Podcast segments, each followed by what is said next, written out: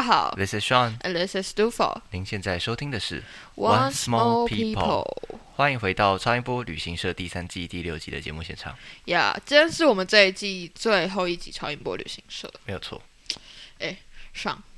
你最近过得怎么样啊？我最近过得有点忧郁，有点季节性忧郁，因为这个礼拜你知道，就是这礼拜一好像突然就开始温度骤减，有没有？有，我一直以为今年会是暖冬诶、你之前在那边自以为是的乱预言，我之前一直想说去年很冷，那今年应该就不会冷了，那今年爆冷，今年更爆冷，而且这几天下雨下到我整个心情都都烂了。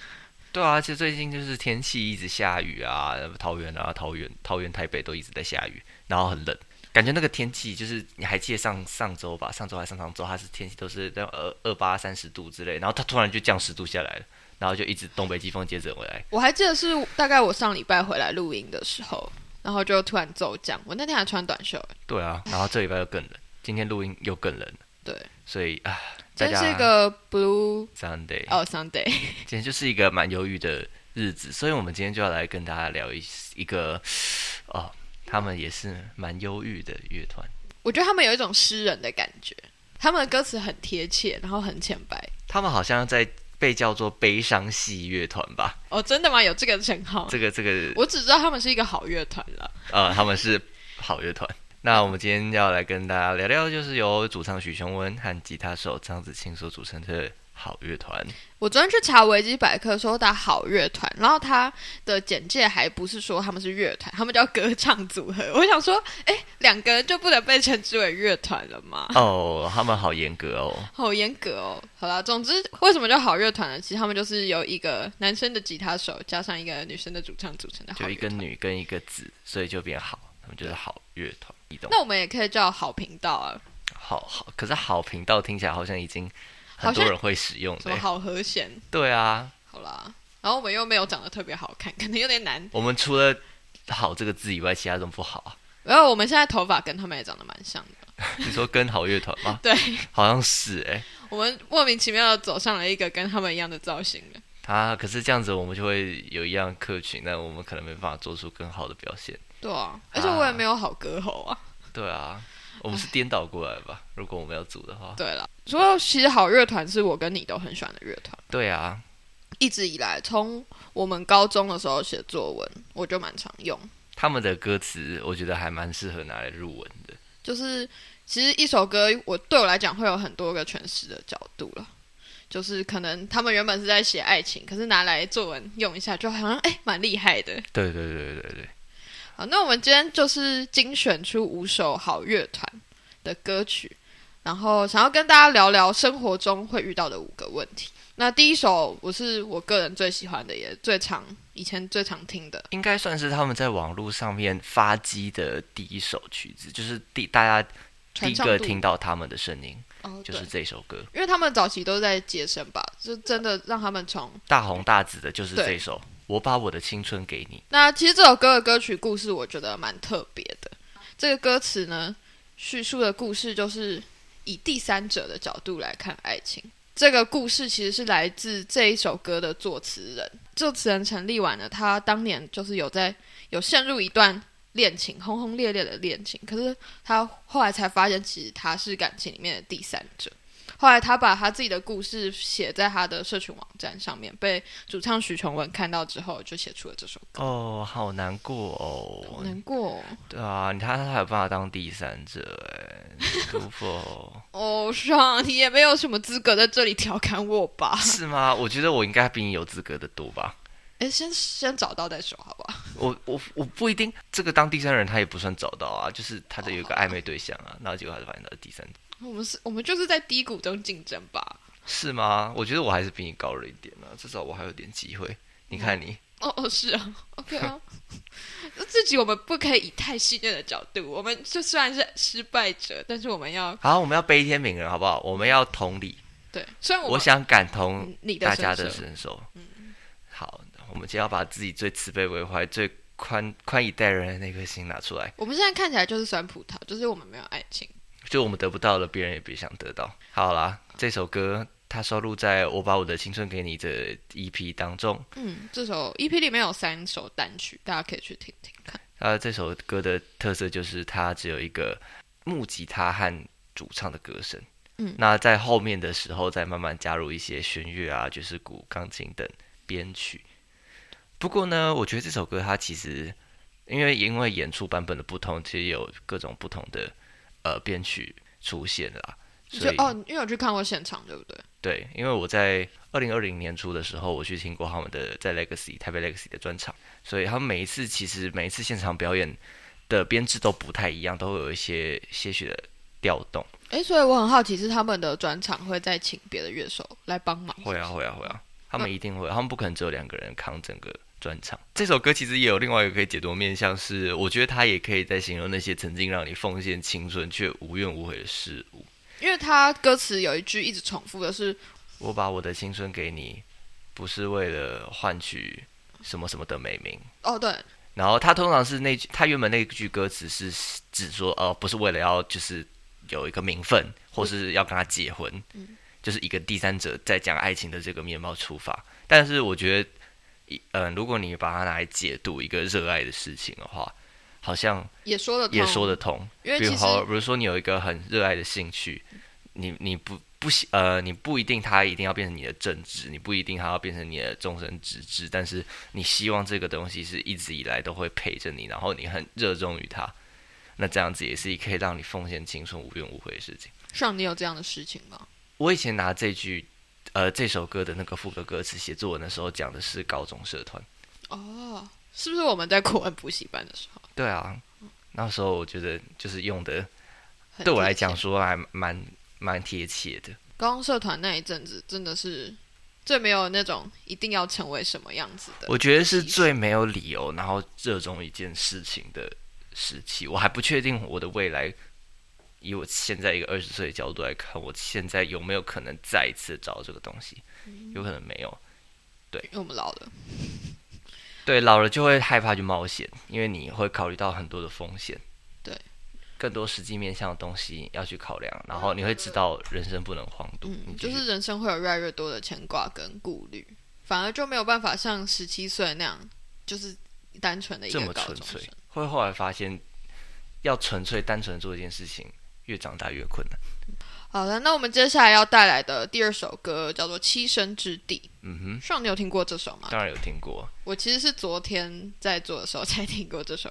栖身之地他们第一次呃演出，应该说第一次发表，其实就是在我去听的那场专场，哦，因为我看到他是二零二零年出的单曲。没有错，他就是在那个时候发表的。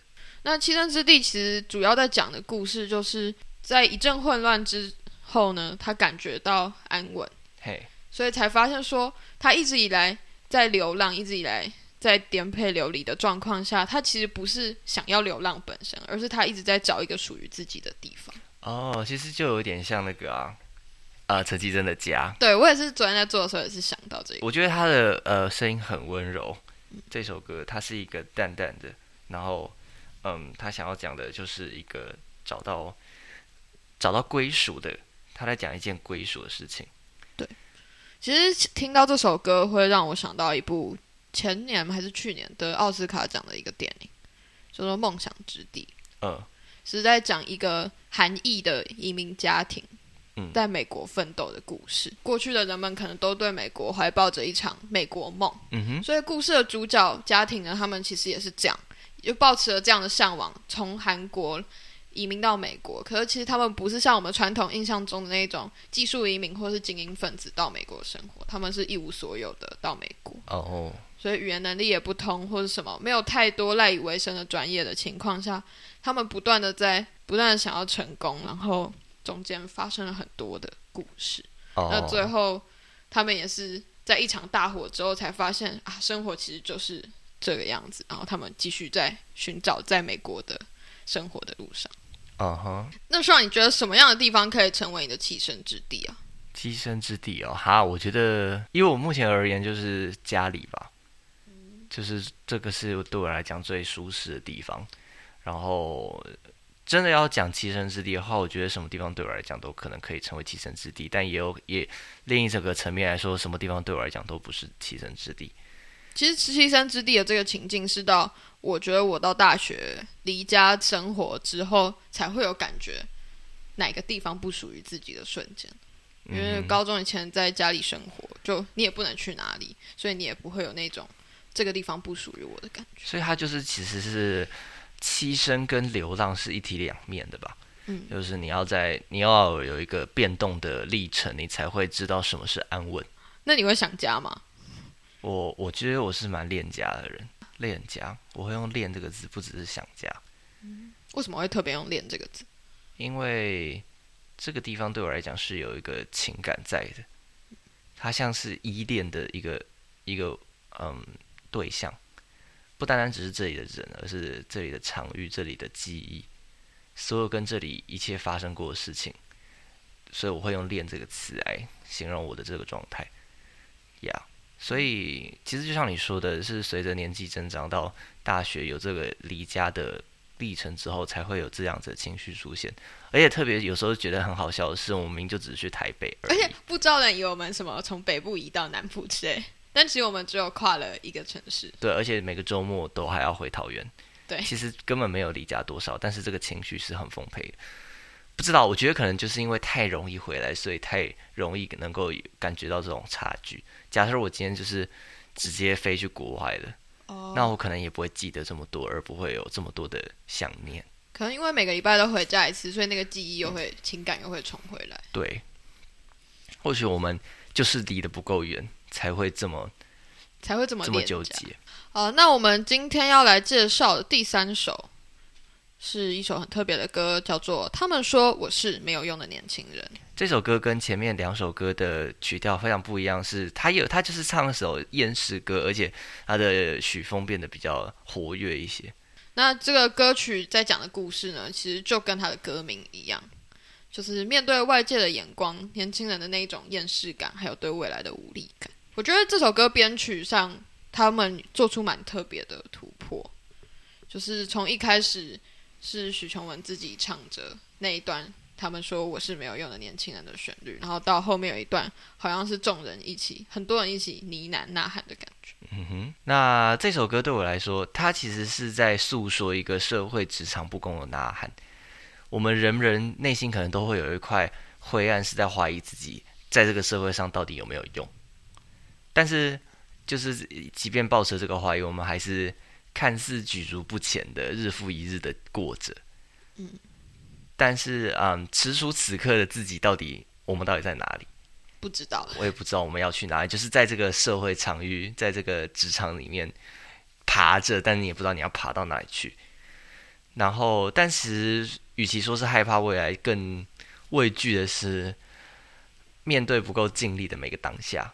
我觉得是面对自己的不足，让你更害怕去面对未来。所以我们会很担心，就是在这些当下，面对这些嗯外在的压力，然后觉得自己是不是很无用之类的。但这首歌其实想要告诉我们的，就是真正要害怕的是那些外人，呃，那些对是是看着我们的那些外人，然后他们才是应该要畏惧的一方，而不是我们。我们不应该先被自己的没有用，被被自己的自卑感淹没。对所以我们只可以呃很自信的说，我就是没有用的年轻人。我觉得年轻人在这个世代，也不是这应该是每个世代的问题，就是总会有很多的比你经历更丰沛的人，或是比你更年长的人，总是会去质疑你的能力，或质疑你做的选择。嗯，那这种时候到底该怎么面对？是这首歌想要讲的一个议题。还记得我们前几个礼拜聊到那个老王乐队，还记得老王乐队他，我们那时候在讲那集的时候，有提到说老王乐队的形成其实跟这个年轻人这个时代的闯荡有很大的关联性。这首歌跟老王乐队的这个核心风格，我觉得可以做一个连接。那去用社会的角度去解释，就是我们这一代的人，相比我们可能父母那一辈的人，我们有更多的选择。好比说大学，你选的科系不一定就是你未来出入的科系，你有更多的选择，但你因为有更多的选择，你也会有更多的无力跟更多的彷徨。所以，当你有这些呃不确定性的时候，像你说的，会面对很多人、他人，特别是来自父母或是老一辈的质疑说，你这样子的选择，你这样子的决定到底是好还不好？而他们会用他们，嗯，他们比较有经验的眼光去评断你的这些东西。那这个时候就是取决于你的智慧，你能否看见这个你想做的选择后面的风险？你有没有办法勇于承担？你有没有办法去面对它可能会面对的失败？这就是我觉得是对我们来讲，是我们这个时代年轻人需要学习而且必须面对的课题。嗯，我常常会觉得选择一旦多过了某一些数量之后，就跟没有选择一样，因为你也无从不知道怎么去选。面对他人质疑之余，要去相信自己是一件非常难的事情。嗯，有时候就会在这个呃死胡同里面绕了绕半天之后，把自己迷失了。所以这时候就需要有一些。其他人吧，我觉得需要一些其他人，或是其他的契机，把你从你的这个呃思考的回旋里面拉出来。像如果你遇到这种事、这种状态，你会怎么排解？毕竟我们也算经历过几个大选择。我通常都是找朋友，一定要找一个你自己以外的人把你抽出来。所以大家一定要交朋友。自己自己好正向啊！讲到之后说哦，大家要交朋友，要谈恋爱哦。要维持基本的 谈恋爱不能谈两个，好吧？那我们来进入下一首吧。怎么这么歪我们怎么突然就是跳风格？下一首，第四首，我爱你却不能拯救你。嗯，其实这首歌我一开始听是在讲爱情，可是后来想一想，在很多人际关系上，这这个歌的歌词都好像说得通。嗯哼，嗯，他我爱你不能拯救你这首歌是在讲。呃，主唱徐雄文对关系的理解，也就是一段关系会有很多的矛盾。嗯，除了两个人的相处之外，你同时也需要保有自己。那这些矛盾到底该怎么排解？还记得我们以前有讲过一张梗图，就是一张海獭，它在一个玻璃前面，然后伸出一只手，就是就是我需要社交，但我也需要自己的空间。但这就是这个状态吧？差不多。然后，然后他这首歌的呃，就是第一视角就是那个要要要摸那只海獭的人。然后他就是在考量这个这只难搞的海獭，我们需要给他一点支援，但是我们好像又不能太多。到底要握多紧的？我们要伸多近，或是要离多远，才不会打破他围着自己的那个玻璃窗？对，虽然其实说起来有点荒谬，但人何尝不是如此呢？特别是人这么难搞的动物，嗯嗯，情感那么细腻，细情感细腻的人们，孩子们。在这种过过程中，嗯，往往就是会会让他人不知道如何应对进退，而这个有时候也不只是发生在自己身上，就是身边的人都会有面临这样的课题。这首歌算是他们比较早期的作品，对吧？对，算早期的作品。所以他们这首歌编曲上面也比较简单一些。对，就跟前面一两首，第一首和第二首一样，就是主要由吉他和人声来诠释。我特别想跟大家聊，因为我还刚还记得我刚才说，我二零二零年初的时候就听了他们的专场，这首歌应该是我哭的最惨的一首。那个时候，我觉得那个时候跟我当下心境很非常非常的贴近。哦，你好像那时候是不是有一段蛮低潮的时间？嗯，对啊。想分跟大家分享一句话，是在痛苦的尽头，据说幸福正在等待。我还在寻觅随着季节变换而散落的向日葵。我有点忘记我从哪里抄来这句话，还是那天专场的时候他显示在。专场他说的吗？好像是他，我有点忘记是他们专场，因为他们专场在每一个曲子前面都会有一段话，有些是他们读诗或是读书引来的一些文字，所以我有点忘记我这句话是不是那天去那个专场时候抄来的。但是我觉得那个时候对我来讲很有共感。这首歌的感觉就是很像你走在一个幽暗的花园。然后在沐浴在月光之下，思考的你像是联系着这一切自然的一切，但同时又在践踏这些落花。你不知道怎么去取决，嗯，去拿捏这些美好事物和你之间的距离。嗯，但你还没有想清楚前，你就已经把他们都践踏完了。这可能是我在这首歌里面感受到最痛心的部分吧。可是其实这样的事情是常常发生，毕竟我觉得人生在世常常会有那种混沌不明的时候，在那种时候很容易不小心伤害到别人。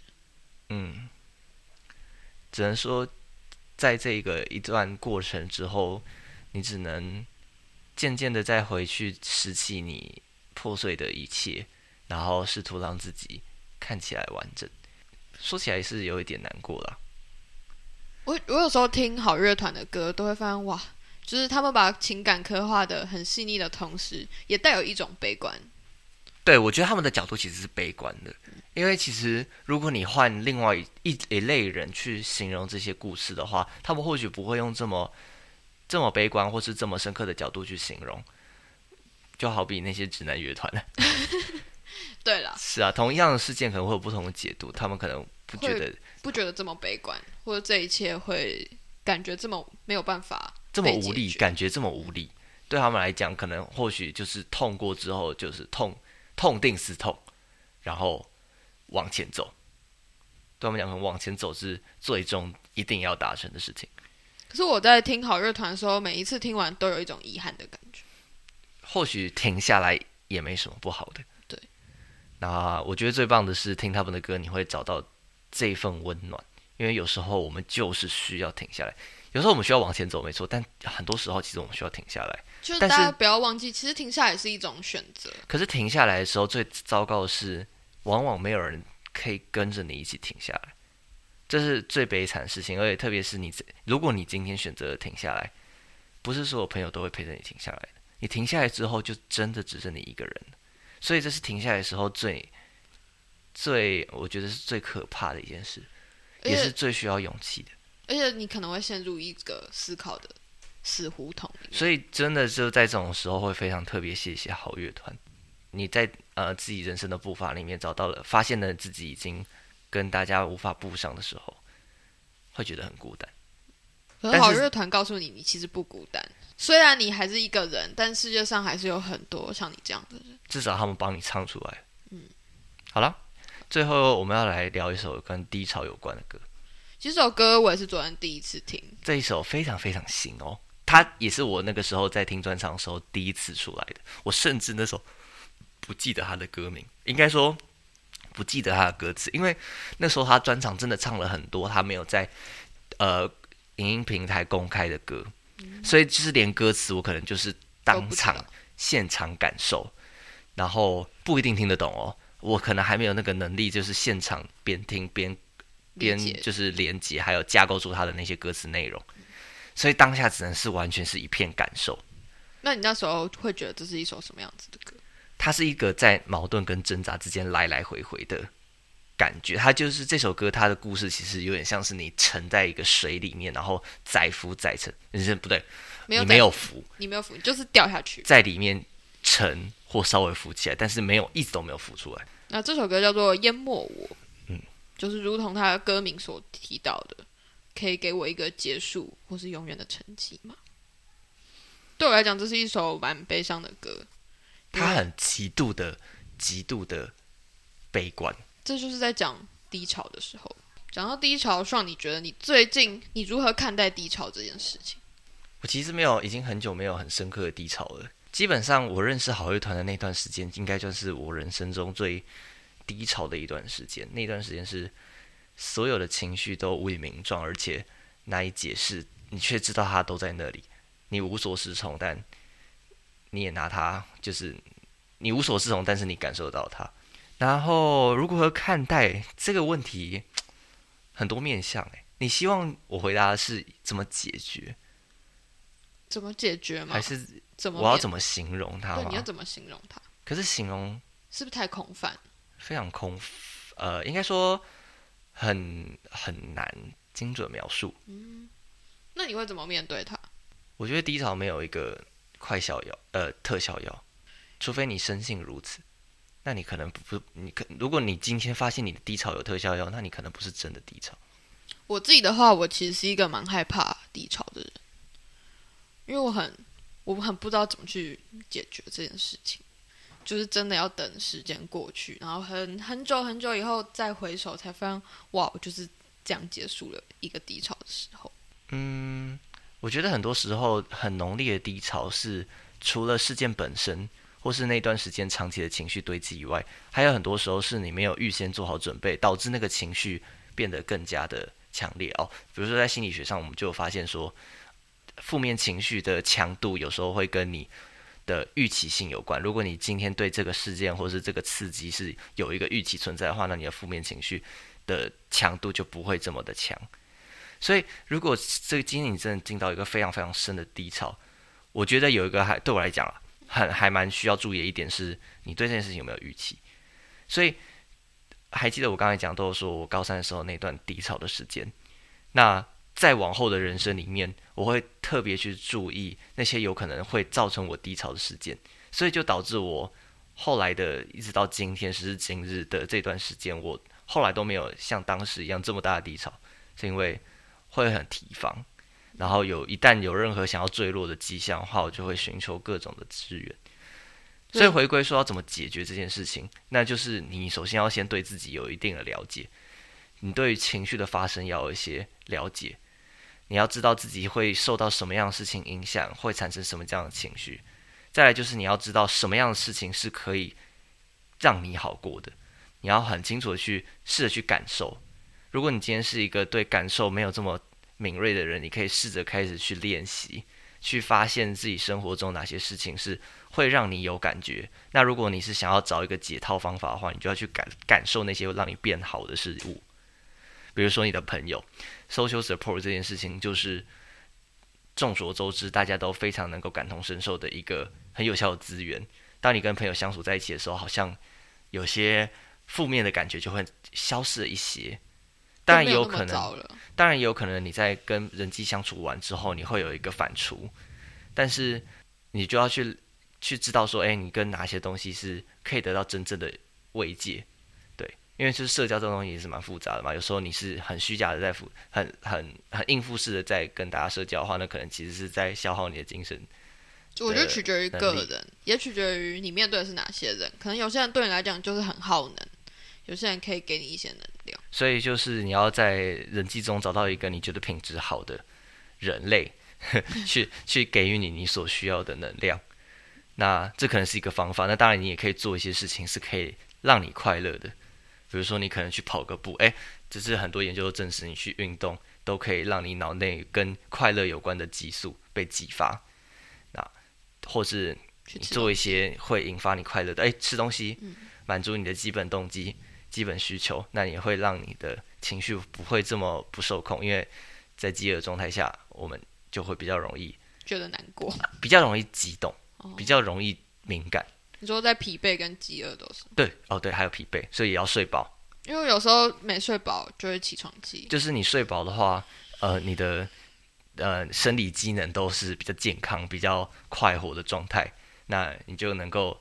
更好的去调试你的压力，就是从一些角度来看，就是总而言之，这件事情不是这么单纯。这件事情你要把它细分的很很细，然后很敏锐去察觉自己，然后用有效方式去解决。我自己觉得要敏锐的去察觉自己，也是一个需要练习的过程。废话，真的是非常需要。然后像我自己在高二的时候经历过一段很低潮的事情，所以是从那之后我才慢慢的。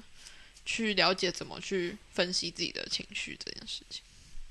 不过，就像你说的，就是刚刚提到的预期心理这件事情，我也是从那个之后就不太会像当时那样觉得好像走不出来的那种感觉。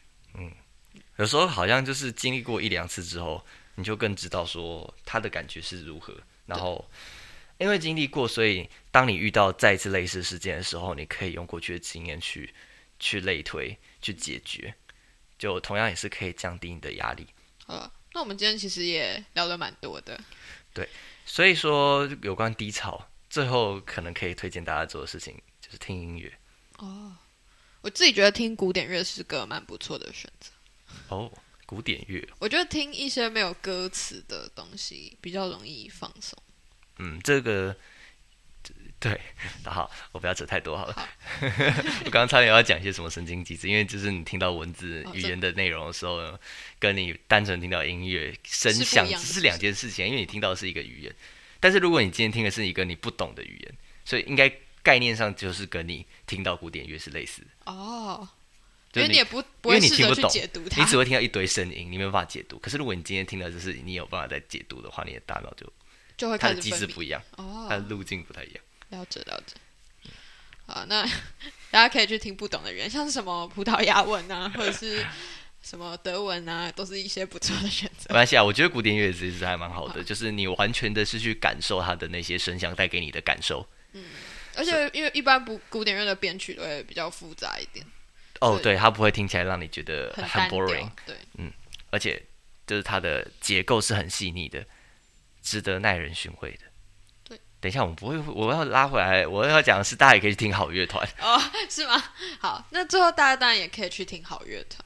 那如果你有喜欢好乐团的哪首歌，也欢迎跟我们分享。好那今天我们就差不多聊到这里喽，拜拜。拜拜。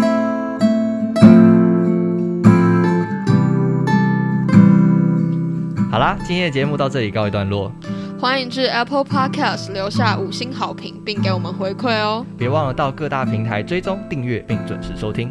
另外，我们最近成立了新的 YouTube 频道，One's Backyard 小艺人后院，我们将会不定期的更新一些废片上去，欢迎按赞、订阅、分享，并开启小铃铛。最后别忘了回到 Instagram 找我们玩哦。